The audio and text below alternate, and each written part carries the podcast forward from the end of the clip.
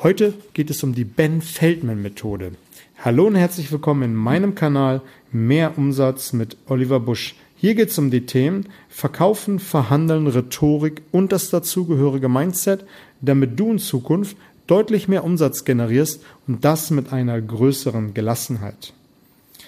Die Ben Feldman Methode habe ich in einem Buch gefunden und die möchte ich dir nicht vorenthalten, weil ich die ziemlich, ziemlich cool finde. Und die kannst du auch benutzen im B2C, B2B ganz gleich, wo du dich bewegst. Das ist eine Zwei-Stufen-Methode. Ben Feldman war einer der legendärsten Versicherungsverkäufer in Amerika und hat Versicherungspolicen im Wert von über 100 Millionen Dollar verkauft. Und dafür für diese grandiose Leistung war er im Guinness-Buch der Rekorde gewesen als der erfolgreichste Versicherungsmakler.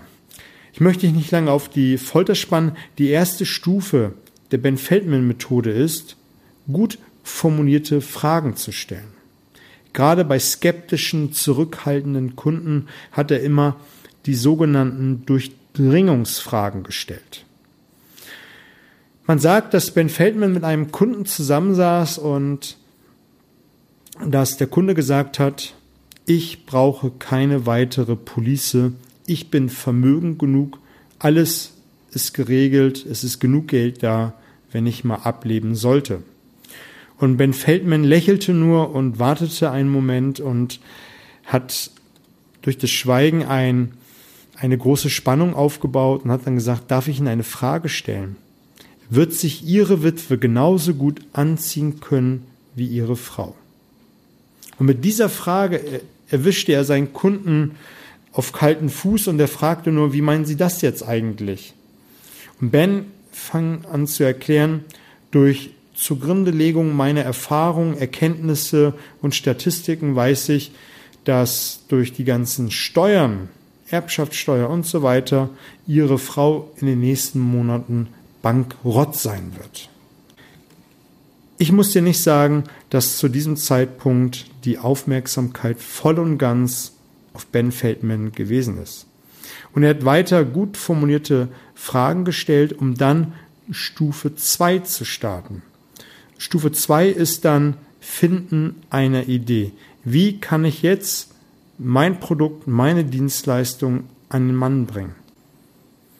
Und dadurch Dafür ist die Stufe Nummer eins so, so wichtig, dass man sich im Vorfeld genau Gedanken macht, was für Fragen muss ich meinem Kunden stellen, damit ich eine Idee finden kann, dass er sich für mein Produkt, meine Dienstleistung interessiert, um dann auszuarbeiten, wie eine Lösung aussehen könnte.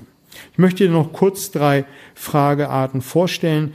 Die erste wirst du kennen, ist eine offene Frage. Also alle W-Fragen, die sehr allgemein gehalten sind. Meist stellt man sie vom sehr breiten Spektrum bis immerhin zielgerichteter kannst du das Ganze tun. Und damit du vom breiten zum Spitzenfragen kommst, nimmst du die Entscheidungs- bzw. Eingrenzungsfragen. Das sind so Fragen, wie werden Sie sich innerhalb der nächsten Monate entscheiden? Ist es das, was Ihnen vorschwebt? Oder erscheint Ihnen das sinnvoll? Möcht, gefällt Ihnen das, was ich Ihnen hier zeige? Und damit kannst du die Breite, also vom breit ganz nach ganz spitz immer weiter und weiter verdichten. Und die dritte Frageart ist, die du als Durchdringungsfrage deinen Kunden stellen kannst, Fragen mit negativer Antwort. Das sind so Fragen wie, sind Sie mit Ihrem gegenwärtigen Lieferanten zufrieden? Wenn der Kunde hier Nein sagt, bedeutet das ja im Umkehrschluss, dass er geneigt ist, seinen Lieferanten zu wechseln oder da Abhilfe zu schaffen. Oder eine Frage wie, erfüllen die Ergebnisse Ihren Erwartungen? Und hier ist das gleiche Spiel. Antwortet der Kunde hier mit Nein, wird er in Erwägung ziehen, dein Angebot mit in die engere Wahl zu nehmen.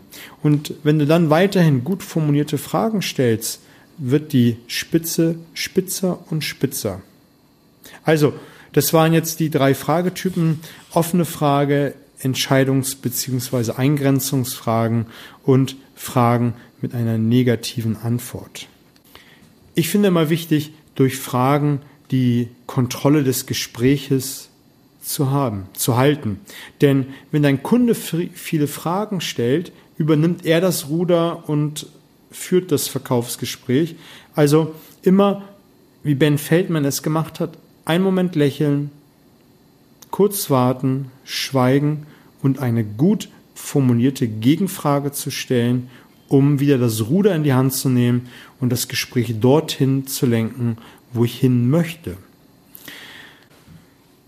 Damit du das Verkaufsgespräch in die Richtung führen kannst, in der du das gerne haben möchtest. Denk einfach mal drüber nach, wie du das für dich umsetzen kannst. Ich finde immer ganz wichtig, das Verkaufsgespräch zu steuern. Das sagte ich ja. Ich wollte eigentlich was anderes sagen. Eher, es ist nicht unhöflich, wenn man eine Gegenfrage stellt, wenn sie gut formuliert ist. Manche haben da einfach so ein bisschen die Scheuklappen auf und sagen, nee, das mache ich nicht, weil der Kunde dann ja eventuell nicht kaufen wird.